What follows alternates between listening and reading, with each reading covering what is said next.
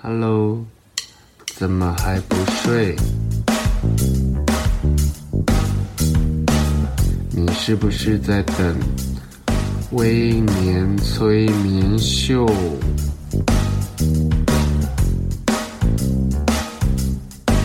在还没有睡之前，赶快去帮我按个订阅。紧接着，我们就要开始今天的节目。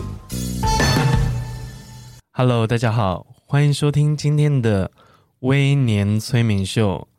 在节目的开始，我想要谢谢各位听众，也是其实大部分还是我的读者啊。在去年，哎，应该是今年年初，我出了一本书，叫做《我忙着孤独》。其实之前有做过一集导读，也跟各位听众们分享为什么会写这本书。但写这本书对我来说，其实是一个很很特别的过程，因为大家都知道我之前的工作是杂志的编辑，然后我已经非常习惯没有时序的工作模式。何谓没有时序呢？就是我跟着我的灵感走，我跟着我的生理时钟走。可是我其实没有所谓的生理时钟可言，就是累了就睡，然后如果有精神的话，就赶快做该工作该做的事情。因为其实我大部分的工作，如果之前有听过我分享我的职涯经验的话，就知道我有超过一半的工作都是责任制。但责任制这件事情，其实带给我非常我没有料想到的创伤。何为创伤呢？就是我其实不觉得它会对我往后的生活造成什么样的影响。可是，在我成为自由业，然后开始自己接案。甚至后来写书，其实没有时序的工作安排。然后像刚刚讲的，我照着我的灵感走，顺着我的生理时钟走。其实对我来说，这等于节奏大乱。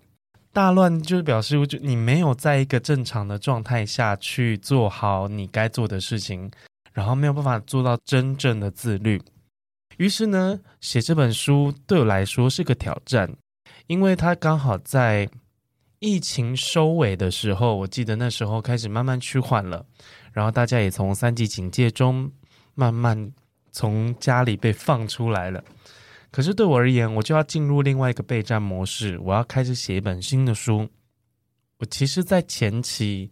度过了一段，就是跟前两本书一样，就是我我想到就写，然后甚至会在某一些。非不得已的时刻，就像是可能要截稿啦，要可能要像该交进度啦，我就会逼自己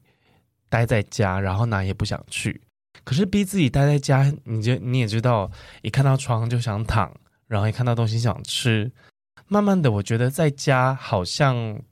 会影响到我的工作节奏，所以有些熟一点的读者都知道，我前两本书是在国家图书馆里面完成的。然后，但是在疫情的当下，其实国家图书馆也变成是一个公众场所，好像有一点不太妥当。我左思右想，到底要怎么样才能调回一个正常人的工作节奏？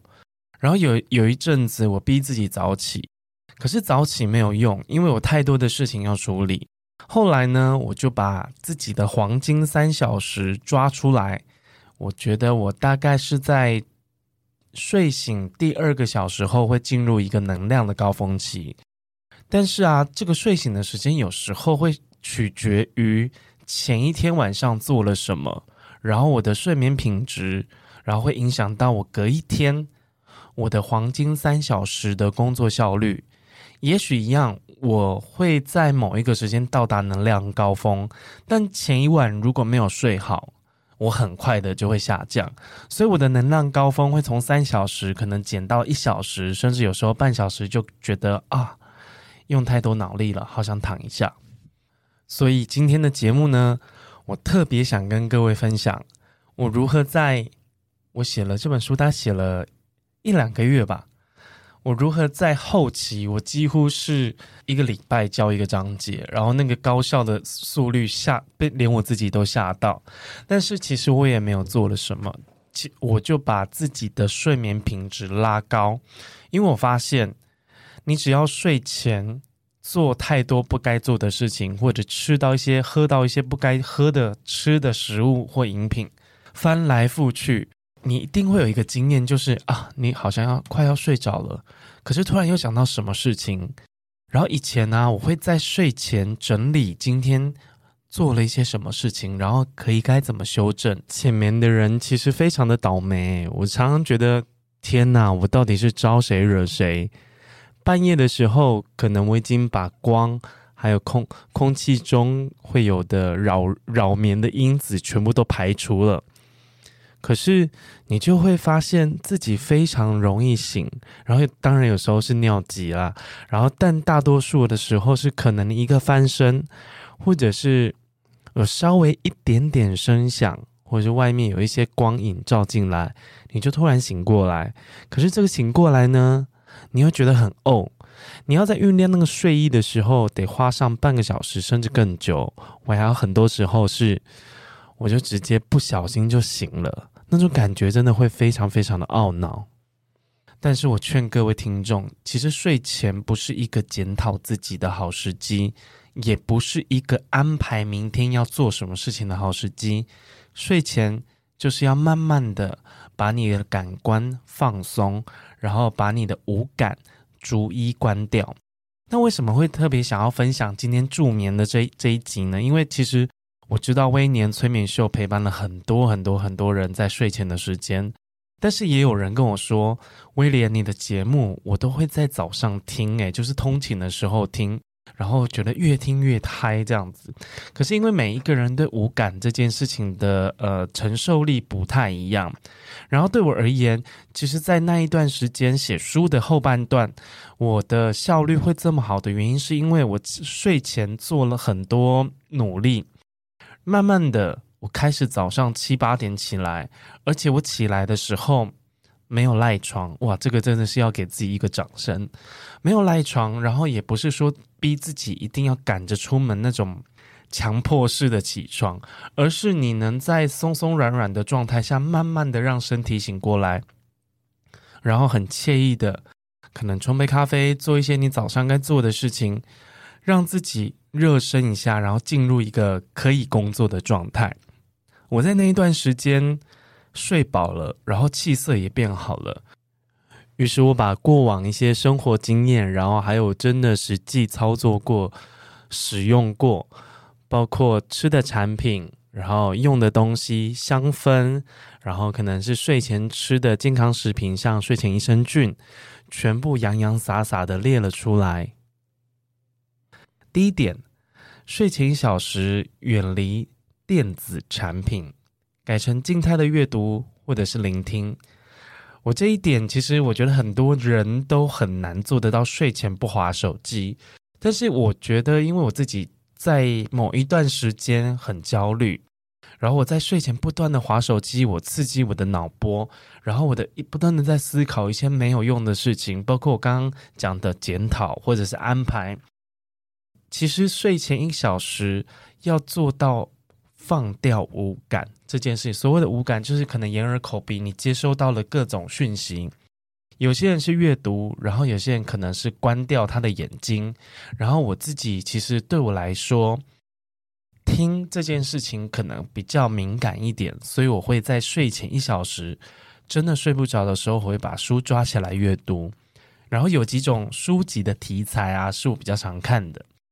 有时候会读一些生活散文或者是旅行记事，我试着用最后最后一丝脑力去理解文字的美，甚至是让自己沉浸其中。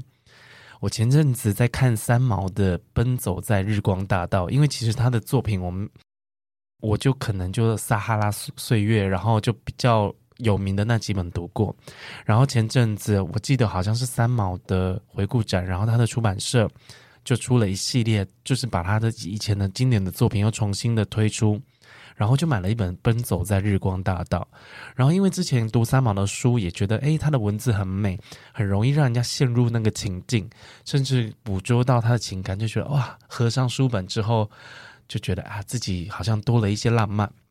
可是这本书有毒，它会让我越读越醒，因为这本书写的是他在中南美洲的旅行记事。我常常读到一半开始 Google，然后看着哎，这个地方也很想去，然后看想要看看他书他的文字里面提到那些城市，然后提到那些吃的喝的到底是什么东西。所以这样的东西其实是负面的教材。最好最好的睡前读本，我自己觉得啦。就像我之前一直在书里面，在我忙着咕噜里面也提过，就是像村上收音机这种比较短则的，然后比较轻松的，会让人家莞尔一笑的，甚至小川蜜日本的作家，还有江鹅，都是这一年常伴我入睡的作者。第二个，大家应该都知道我自己是香氛控，但睡前呢，因为有很多人跟我讨论过，到底蜡烛跟香氛灯的使用。那我其实我自己在睡前不太会用熔烛灯，因为有时候因为每一个人可以接受那个光感跟流明数的不同，然后我自己我睡前是习惯全暗，所以呢，水氧机对我来说可能会比较适用一点。然后有几款我非常爱，也不能说我爱用，我常用于睡前的复方精油。那如果你不习惯复方精油的听众，你可以参考。我觉得医生师的。薰衣草还不错，然后我之前很常推的尼翁，尼翁有两个味道我也很喜欢，一个叫做皇家奢华，皇家奢华不用说了，就是它的招牌味道，它有薰衣草跟花梨木，而它的薰衣草跟花梨木是比较有光泽感的，比较明亮。然后其实在我的嗅觉体验当中，它是能给我一种被宠爱的感觉。然后第二个是尼翁的静心舒眠系列。但因为其实有些人对依兰依兰这个味道不是很习惯，但我自己也有一点怕依兰依兰。但依兰依兰其实是一个比较明显的、比较锐利的白花香调。可是，在这一款静心舒眠当中，它把洋甘菊跟一些苹果的蜜香，还有雪松的柔和气味都调进去了，所以它在舒眠方面其实有做到依兰依兰该有的本分。另外一个品牌，我非常推荐台湾的 Toss Living，然后它有一个星期一到星期天不同款的精油，然后比较常用的是有一款叫星期六，星期六它其实是木质还有绿色调，然后里面有青苔、绿叶，然后还有黑云杉跟块木，还有搭配一点乳香，森林感非常的强，但它的森林感又不是那种冷的厚的，而是绿色的、清新的、比较薄一点的。所以他才会说像星期六清晨走进绿色丛林的感觉，然后最常在睡前点的就是星期四，然后想说我很常好奇为什么要把这么好睡的味道放在星期四呢？可能是在周间会觉得比较难熬吧。因为星期四也是以薰衣草跟花梨木为主调的香味，可是它跟皇家奢华不太一样的是，我刚刚讲的皇家奢华是带有亮度，然后比较细致的，然后星期四它比较松软，然后它比较贴近棉质的香气，所以我觉得，呀，一个温，然后一个冷，我觉得不同的感觉。第三。在天冷时用温热水泡脚，或是泡个香氛澡。我不知道听众跟我一样，是不是有一些老人或妇女病很常手脚冰冷？其实我以前很常手脚冰冷，是因为呃，可能作息不太正常，然后可能吃的喝的都有关系。可是慢慢的，我发现要暖脚这件事情很重要，它变成我冬天的一个仪式感。那其实用冬天用热水暖脚，其实有很多人会觉得，啊，那到底要多热，然后多烫？然后其实大部分的人家里都没有浴缸，最好最好的方法，我觉得就是泡个香氛澡。可是如果呢，你家里没有浴缸，现在市面上会有蛮多泡脚桶、泡脚袋，但是我蛮想买那个泡脚袋的，可是我就是有一 有一种是折叠的，有没有？然后可是我朋友跟我讲说，那个非常的难用，那很容易倒。然后我想，哦靠，倒了之后是不是要变成晚上半夜那边拖地？所以啊，我觉得最最最最最安全的就是用桧木桶，然后是可以把你的双脚泡进去的。然后有一款泡澡泡澡精油，其实也是我之前蛮常用的，但是我都会拿它来泡脚。然后它的名字有点难念，叫奥维鲁姆，它其实是拉丁文。然后如果你们有兴趣的话，说事后再分享给各位。它的拼法叫做 O L V E R UM，然后它有一款就是它的经典款。那其实这款其实就是之前某个厂商寄给我试用，然后我泡过之后哇，惊为天人，因为我这个人很追求森林感，然后它的绿色花香真的是太好闻了，非常放松。所以在天冷的时候，即便我家没有浴缸，我还是会用它倒一点点，然后在我的泡脚盆里面，然后把脚泡得热热的、香香的，然后就去睡觉。因为它里面有添加了一些大量的根，像冷杉啦、马鞭草、迷迭香、尤加利、天竺葵、薰衣草，这些都是非常好睡、非常放松的一些精油的成分。第四点，饮食内容要注意，不要不信邪。在某一个时间点，应该是说，在某一个年纪啊，我们很常会因为一口茶而半夜睡不着觉，这真的是非常懊恼诶。因为我本人其实出生在那个手摇之都台南，自己讲手摇之都，因为在台南我们几乎很常家里就是以手摇为饮料，然后很多人说怎么可能？因为台南的那个手摇饮料品质跟价钱真的是会让你非常的满意，就是会冰十杯在家里，然后慢慢喝这样。可是摄取茶这件事情，我一直都不觉得到底有什么困扰。直到了某一个年纪开始，我开始从一个非常好睡的人，变成半夜翻来覆去，然后又忍不住滑手机，越滑越醒的那种很无助的无助的失眠者。然后我开始往回推。我这一天到底做了什么事情？该劳累的也劳累，该流汗的也流汗，然后该动脑的也动脑，应该也累了吧？等等，就是我在晚上的时候喝了茶，然后其实茶的咖啡因，每个人的耐受度会因为年纪而慢慢改变，大家应该会有。迷信应该不能说迷信，应该是说我们从念书的时候就很多人跟我们讲说，啊，你熬夜了就喝一杯咖啡啊或什么的，摄取高度的咖啡因就会精神超好。偏偏我就是那种喝了还会 整个睡到不行的那种人，所以我根本也没有在怕咖啡因的。可是慢慢的，我发现我的身体的体质开始改变，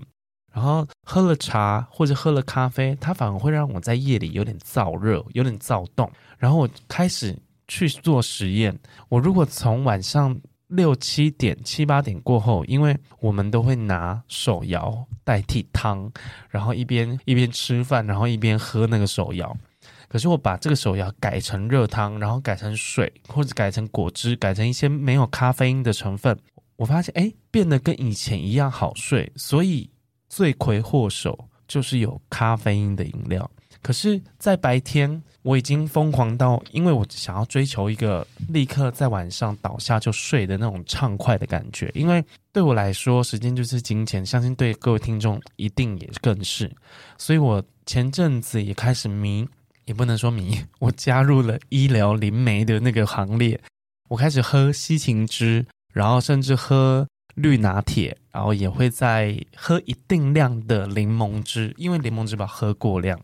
然后我每一天会喝喝足水分，就是该该上厕所、该代谢的还是会去。可是像我自己，其实是会喜欢在晚上会喝一些有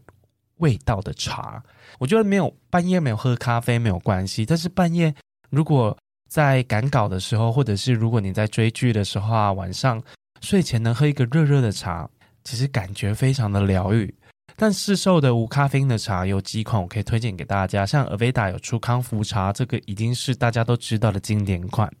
然后另外一个，像我之前推的，哎，我之前很深爱的德国的品牌叫 Paper and Tea，叫 P n T，。其实它有台湾也有马黑有代理，它的洋甘菊茶则非常的棒。然后另外一个就是前阵子进台湾的，前一两进台湾的那个名字有点难念，也是英国的。叫惠特，就是惠尼休斯顿的 W H I 开头，然后两个 T，Tard 就是惠塔德，其实非常难念。然后它有一款接果木的苹果茶，我也非常的大推，因为后面这两个牌子其实都出了非常多的无咖啡因的茶，我觉得喜欢的听众也可以去试试看。好，休息一下，听完这四种好睡的秘诀，在下半段节目我将会教你们听什么。吃什么，喝什么，能帮助你好睡一点。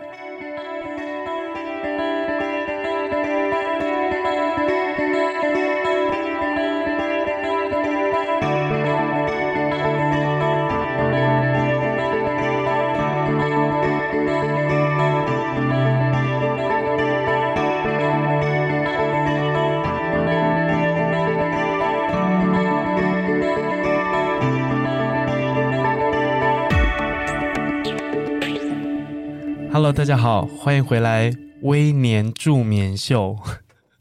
上一段节目我分享了四种，就是调整你睡眠品质的方法。这段节目还有四种想要分享给大家。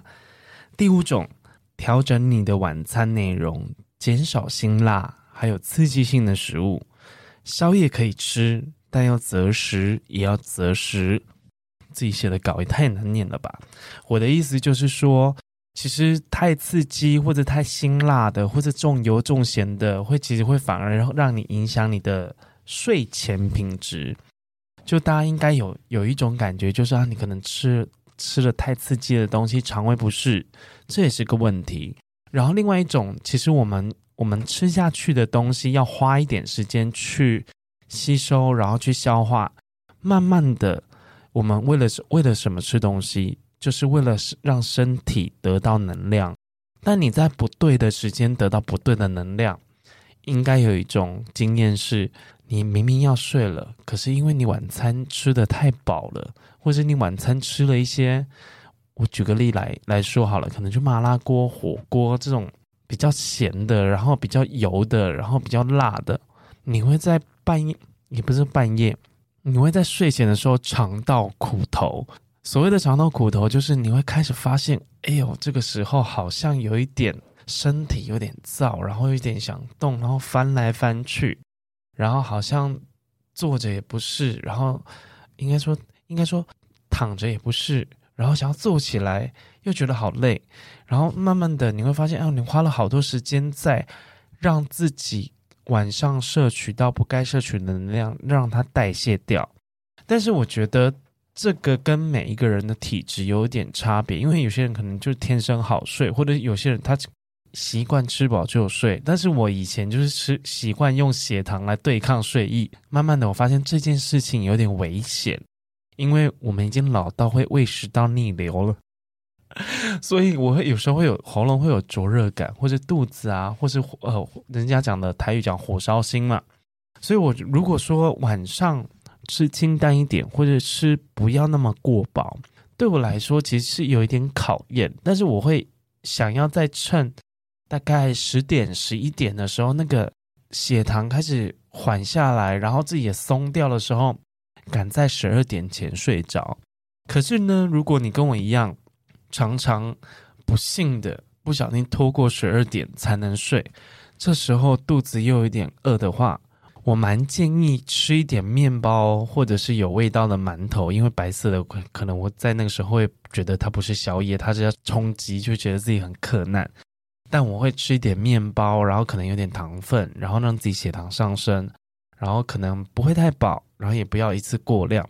然后我会喝一点牛奶，或者是说。我这还蛮迷恋喝杏仁茶的，所以这些比较温和的饮品，其实会可以拿来配那些所谓的面包，还有淀粉，然后让自己血糖适当的上升一点点，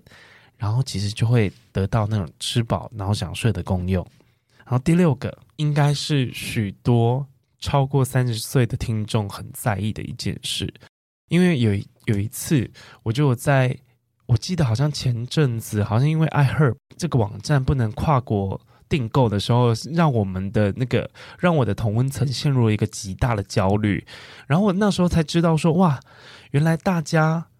这么爱吃健康食品啊！然后每一个人呢，每一个人就在那一个我的个人脸上面回说，哎。分享一下，不好意思，我我我就是他浮出水面。他说 他很少留言，但他想要卡一个位置，然后想要知道大家平常都吃什么，然后还还还需要再买什么。然后我我其实自己爱吃健康食品，也不能爱吃，有时候健康食品真的是不能不吃，然后又觉得说好像不吃又又觉得良好像良心不安。那其实健康食品是现代人的必须。然后有一次啊，我有一个好朋友，因为很久不见，应该差不多年纪吧，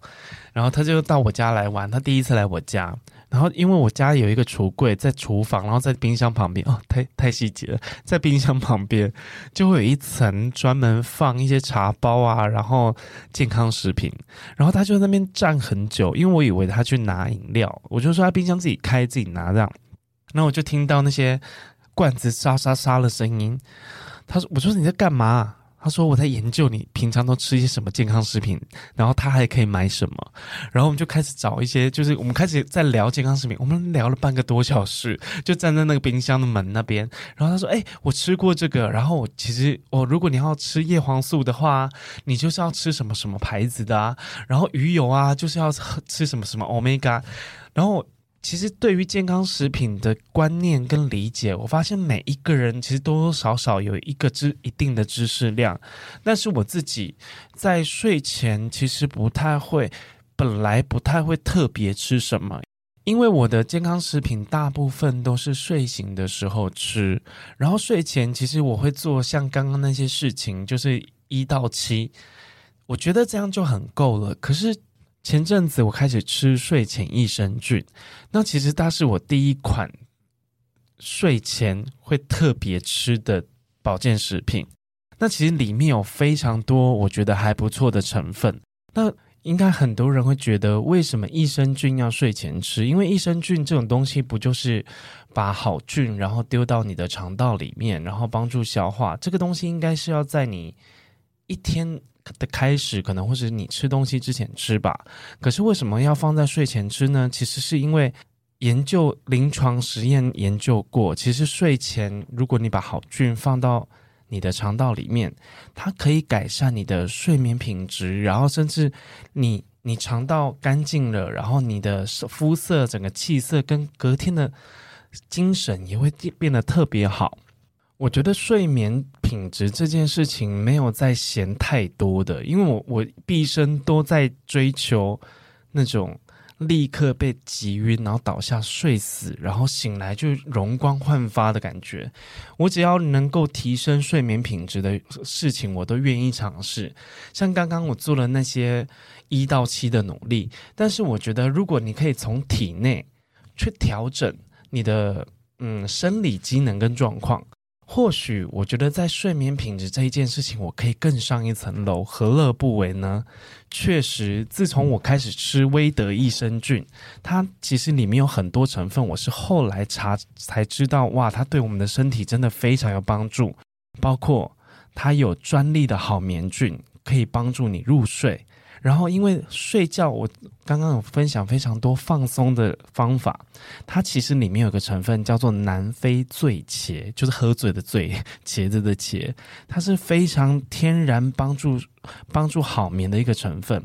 然后，包括里面有色氨酸，可以提升你的睡眠品质。然后，大家也知道芝麻素这件事情能让你保持心情愉悦。然后，维生素 E 它可以抗氧化，也可以让你睡起来脸部就是容光焕发、美美的。最重要的是，它非常好吃。我每一次都会不小心想要再多吃一包，但很多人应该都知道，健康食品这件事情是多吃无益。但其实它最有感的助眠量就是一天两包，不要再多喽，一天两包。但其实我都会让自己不要太贪，身体不能太太难被满足，因为大家都知道抗药性或剂量一高，我之后就一定要。吃到一定的量，所以我都会大概平均一天一包。然后真的，我觉得还是没有办法放松的话，我觉得再多吃一包，它其实能提升我的睡眠品质，但它不是那种，但它不是安眠药，大家不要误会。第七个，觉得冥想这件事情对很多很多人来说是非常的困难。然后，因为我之前有跟大家分享过，我其实，在很焦虑的时候，我写在我《忙着孤独》里面这本书，有曾经因为某一次太气愤、很焦虑，然后我就很难，就是你气到睡不着，然后有太多负面情绪排解不掉。我试着看那个 Netflix 上面的冥想正念指南，然后在上面其实得到了一些得到一些实用的方法，就是。慢慢关掉五感这件事情，其实也是从上面学到的。可是我觉得冥想对我来说，它只是会让我想更多。因为很多人闭上眼睛或没有声音的时候，他反而会很焦虑。然后，可是我觉得放空这件事情，其实来自于你可能把自己的专注力转移到一些比较无聊的位置，比如说我会。观察，可能我房间还还是会有一丝丝的那些灯光啊，或者是光源啊，我就会看那个光源。然后其实冥想正念指南，我记得第一集啊、第二集那边就有教我们做眼球运动。你可能你的你的眼睛可以随着它的那个球体跑，然后其实，在房间里面其实很难做到这种眼球运动，但我会闭上眼睛做。真的眼球运动，因为它上面的眼球运动是叫你跟着它，它有点半强迫式的叫你 follow 它的路线走。可是我觉得你在闭上眼睛，然后让自己的眼球可能左三圈，然后右三圈，或是上下左右，你有这样子的意识跟控制的时候，慢慢的你已经在转移你胡思乱想的注意力了。然后你的眼球也会随着你这样动动动，拉长时间，它也会有一点疲倦。那因为之前我有跟团，跟其他的那些网红买到那个眼球的，也不算眼球，就是脸眼睛的按摩仪。然后我自己是会在睡前，如果真的不好睡的时候，我会用眼睛的按摩仪的温热温热模式，让自己的眼球放松。然后也会慢慢的转动我的眼球，在那个温热的环境里面，然后一打就是大概会维持十，我记得那个好像是十分钟左右，然后一拿下，哇靠，我的眼眼睛周围都是汗，然后其实也蛮松，然后蛮软的，就是也可以进入一个可以睡的状态。但其实我做更多的是换种音乐，然后让自己放松在那个环境里面。我觉得刚刚分享的包括香氛啦。然后包括阅读啦，其实睡觉助眠这件事情，更多时候是你如何做好让你舒适的情境营造。然后我自己会关掉房间所有的灯，然后可能有些人怕黑，我觉得你就是斟酌使用。我自己是不太怕黑啦，但是网络上啊，那些什么助眠音乐啊，其实都是水晶音乐的变形，或者是钢琴伴奏的伪装。那些那一种音乐对我来说，反而会让我情绪很焦躁，因为它好像就是在强迫我要冷静，然后要情绪要松下来。可是偏偏这种事情，我觉得会很容易适得其反。所以我啊，我在网络上实验过非常多方法，有几种我觉得很很不错的。然后有一种是，就其实这是要看个人，因为我我觉得有一些声音你要调得好。然后低频的声音，然后固定频率的声音，其实会调整你的脑波。可是如果说那些声音本身会让你很容易焦躁的话，其实踩雷的几率颇高。另外一种，我其实有试过，我们在某一种天气的时候会觉得最好睡，那就叫做下雨天。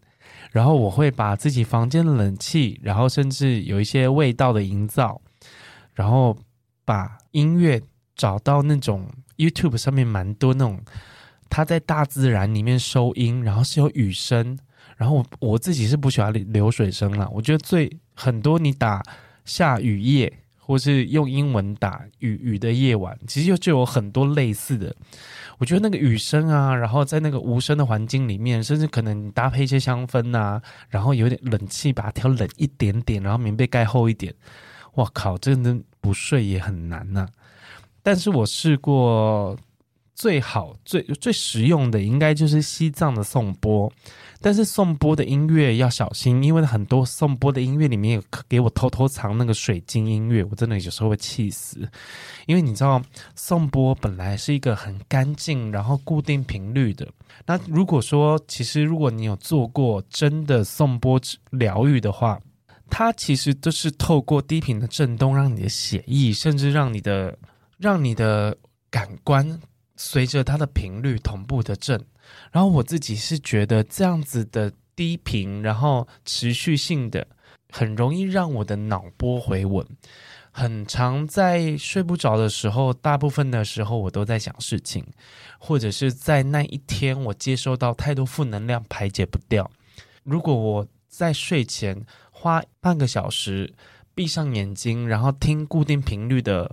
颂钵，就是很单纯的就是敲钵，什么声音都没有，然后它的它的那个速度是稳的，我的心情会很容易平静下来。然后它好像是那种脑内的清道夫，他会把一些脏东西敲出去，所以我屡试不爽。但我想最想最想推荐一个神奇的神奇的音乐，它叫做阿亚瓦斯卡。大家应该会想说。什么什么？你再念一次，因为我刚要录节目之前，我刚练了大概五百次吧。它叫 Ayahuasca，就是它是 A Y A H U A S C A。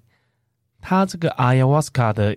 原意就是死藤水，然后应该有一些喜欢接触一些神秘学的。听众应该听到死死藤水，你现在已经突然清醒过来了吧？因为我自己非常热衷于这些奇奇怪怪的东西。但因为什么？为什么有一种音乐可以叫做死藤水呢？因为死藤水应该是一种喝的，然后可能可以启发你的灵性。然后这个部分呢，你们到网络上去查就有了。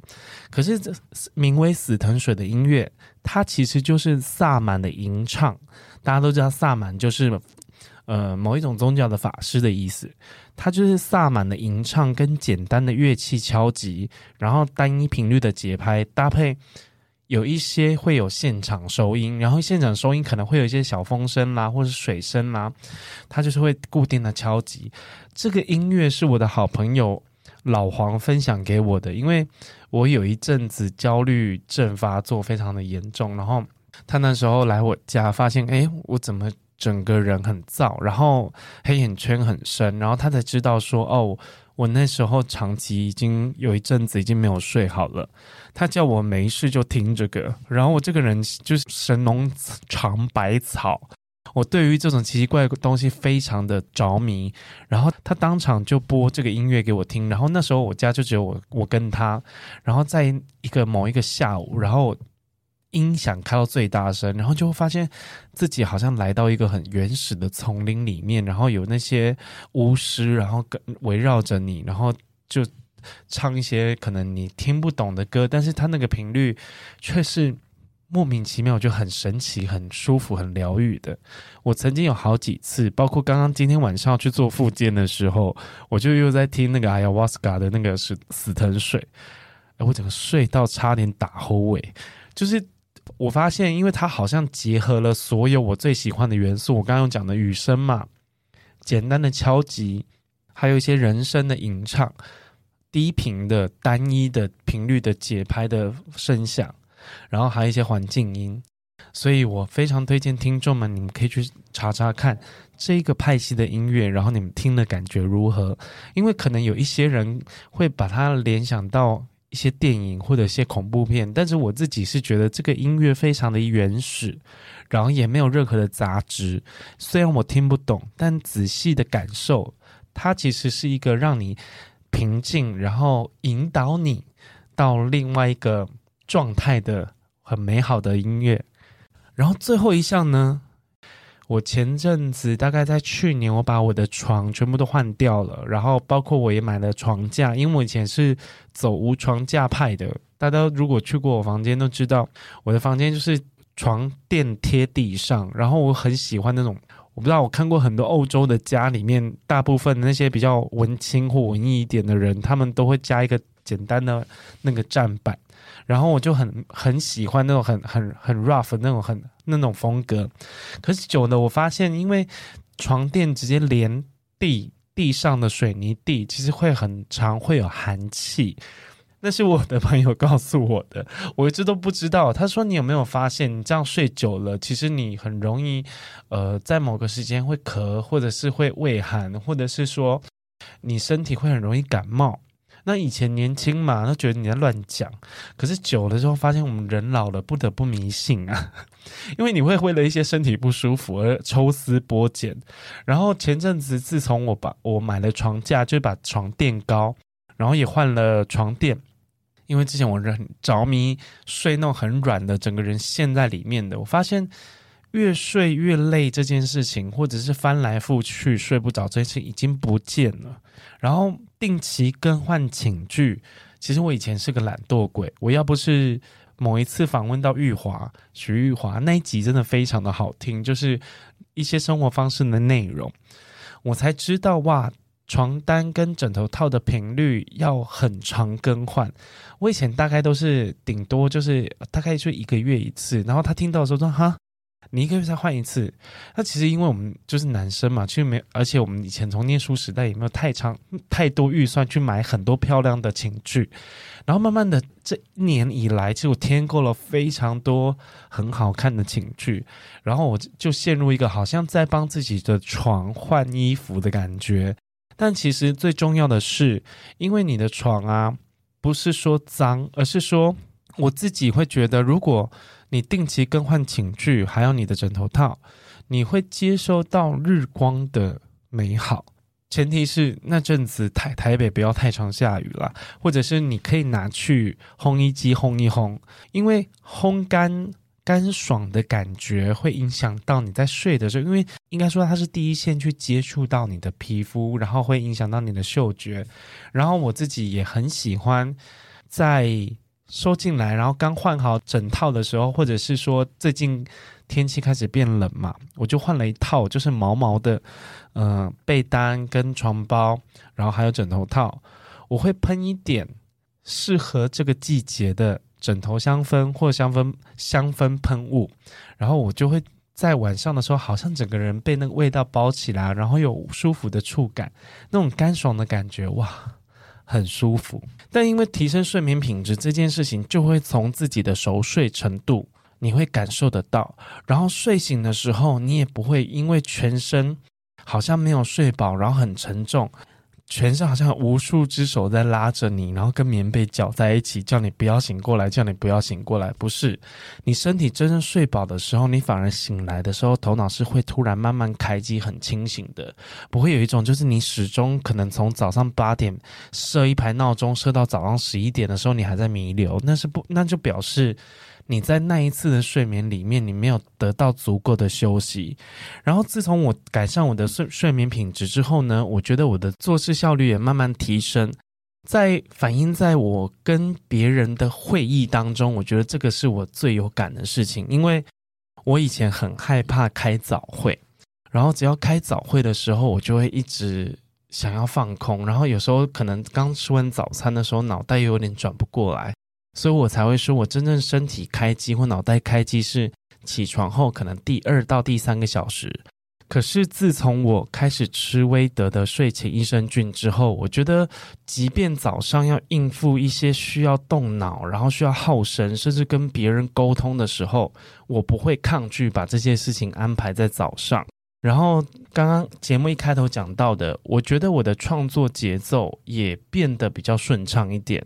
前阵子我的生活状态又慢慢的回到写书之前那种思绪散乱的状态，因为其其实进入了一个某一个层面，我进入了另外一个职业倦怠期，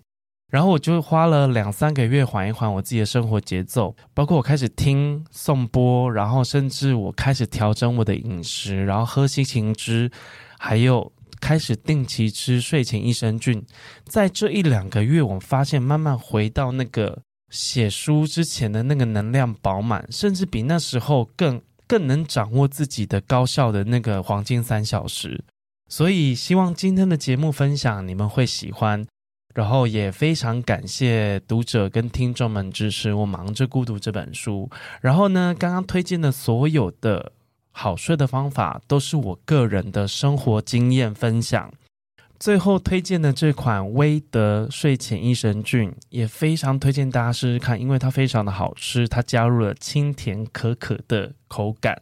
然后就是清甜可可，就是很像巧克力，然后又很像牛奶，介于这个很很很诱人的味道之间。然后希望今天的节目你们会喜欢。如果你试过上述的八种方法，或者是说你有额外的。一些助眠的小撇步，想要分享给我，也欢迎你到微年催眠秀的 IG 告诉我留言或者是私讯，我都会看哦。谢谢大家，下次再见，拜拜。